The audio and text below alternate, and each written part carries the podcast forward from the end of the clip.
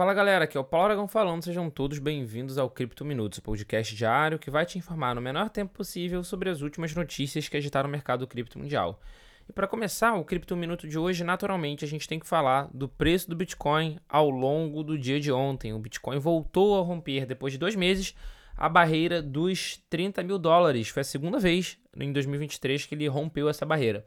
De acordo com os dados do CoinGecko, a maior criptomoeda do mercado, né, que é o Bitcoin, acumula uma alta de aproximadamente 16, 18% nos últimos sete dias, impulsionada pelo aumento dos interesses do player de setor de finanças tradicionais.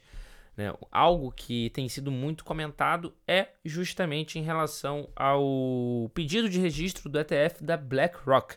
A BlackRock, para quem não conhece, é a maior gestora de ativos no mundo e só ela tem sob a sua gestão 9 trilhões de dólares. A nível de comparação, o PIB dos Estados Unidos oscila entre 23 e 24 trilhões de dólares, ou seja, é um percentual bastante considerável. E a BlackRock entrou com um pedido de registro de um ETF de Bitcoin e principalmente do Bitcoin à vista, do spot, não é de um contrato futuro. E o pedido né, da, desse ETF fez com que outras gestoras seguissem um caminho da BlackRock casos da Wisdom Tree e da Invesco, por exemplo, entre outras, né? A Fidelity também entrou, enfim, foram algumas. E isso demonstra claramente uma confiança do mercado por trás desse pedido da BlackRock. As outras gestoras estão seguindo o mesmo caminho, inclusive no formato de solicitação, que é um formato de trust.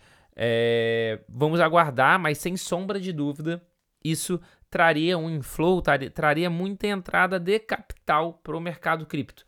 É, BlackRock, maior gestora do mundo, as outras também têm muito, muito capital sob a sua gestão, então isso pode significar uma valorização no curto médio prazo e aparentemente o mercado já está buscando se precificar em relação à aprovação desses ETFs mas de qualquer forma já trouxe um sentimento de otimismo muito grande para o curto e médio prazo, o que fez com que superasse os 30 mil dólares pela segunda vez ao longo desse ano. No momento de gravação desse podcast, no momento desse episódio, o Bitcoin está custando 30.255 dólares e 99 cents, de acordo com o CoinMarketCap. Continuando o criptominuto de hoje, uma outra criptomoeda que se valorizou bastante é, nesse momento é o Ether, é o Ethereum. Para vocês terem uma ideia, nesse momento de gravação ele está custando cada unidade de cerca de 1.916 dólares, com uma alta de quase 7% nas últimas 24 horas. E isso tem também o um aumento no interesse dos investidores institucionais. Pode ter uma leitura do mercado de que depois do Bitcoin, um próximo, se caso esses ETFs sejam aprovados, um próximo poderia ser do Ethereum. E além disso, dados, por exemplo, da Nansen, que é uma plataforma que analisa né, as blockchains de uma forma geral, apontam que o volume do Ethereum mantido nas exchanges está em queda desde o dia 5 de novembro de 2022. Ao mesmo tempo, o volume do Ethereum que está em staking vem crescendo rapidamente. Atualmente, o volume de Ether nas exchanges supera o total em staking por apenas 539 mil ETH. O Martin Lee, que é jornalista de dados da Nansen, afirma que o volume de ETH em staking ultrapassará o total em exchange nas próximas semanas. É, o volume de ETH mantido em exchange historicamente sempre aumentou sem grandes quedas reais. Essa tendência mudou após dois grandes eventos. O primeiro deles foi o colapso da exchange FTX. É, e naquele momento, né, muita gente preservava, mantinha o dinheiro em exchange. E o caso da FTX, que era uma das maiores do mundo, ter quebrado, causou um pânico, né? Tanto é que naquele momento a gente teve um boom de vendas, tanto de Ledger quanto de Trezor, chegando ao ponto de faltar de wallet no mercado. E o segundo grande evento que ocorreu foi justamente a atualização Chapela, que foi realizada no dia 13 de abril desse ano, que através dessa atualização tornou-se possível o saque do ETH em staking, antes bloqueado devido, devido a limitações técnicas da rede. E o que a gente viu foi justamente com que mais usuários passaram a buscar fazer autocustódia para poder fazer o seu staking. Então isso acabou sendo um incentivador para o saque das exchanges. Então esse é um dado muito importante, especialmente para os entusiastas da rede Ethereum.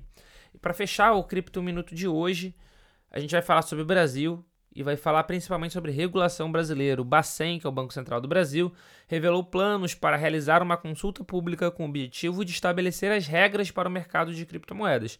Esta medida, segundo o Bacen, faz parte dos esforços da instituição em construir uma regulamentação que assegure a solidez, integridade das instituições e o desenvolvimento sustentável de inovações no setor.